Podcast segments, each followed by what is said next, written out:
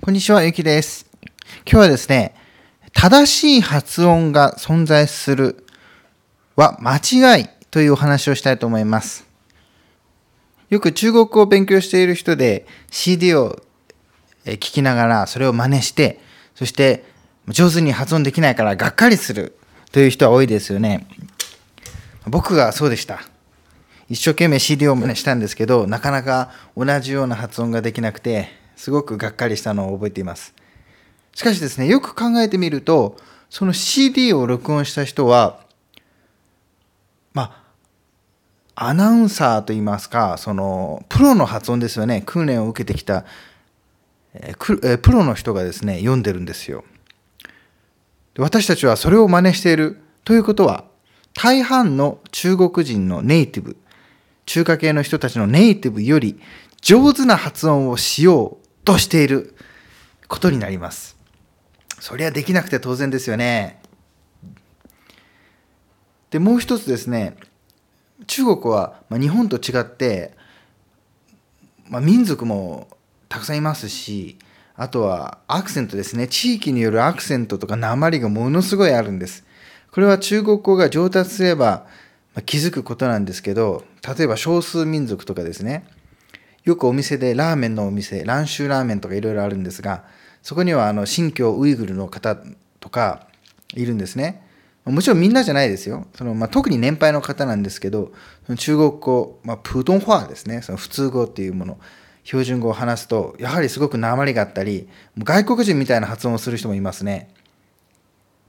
で例えば新疆ウイグルですと、あの、なんていうんですか、何語なんですかね、ウイグル語は、何語に似てるのかな？よくわかんないんですけど、アラビア語に似てるんでしょうか？なんか、ルルルみたいな発音もありますし、例えば、日本人、ルベレンっていう時、ルベレンとか言ったりしますからね。もう、もろ外国人みたいですよね。あとは、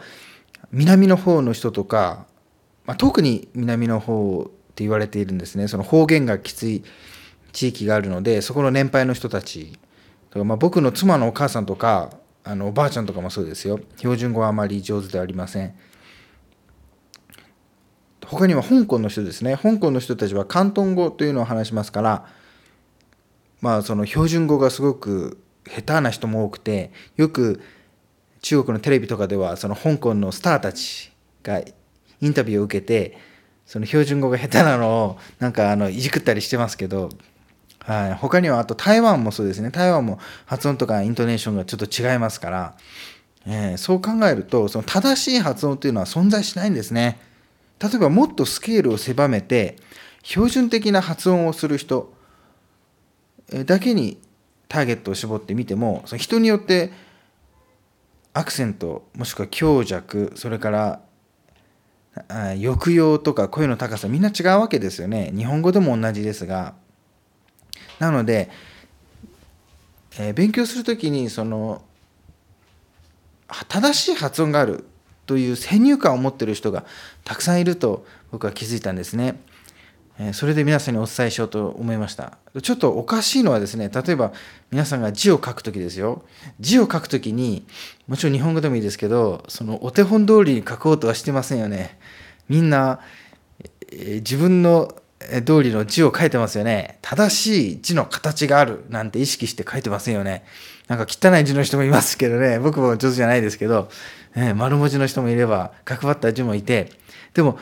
どれも読めますよね。そして、あの、もちろん字が汚くてもおかしいと思いませんよね。理解はできますよね。それと同じですよ。なんで字を書くときには気にしないのに、発音となると、しかも外国語の発音となると気にするんでしょうね。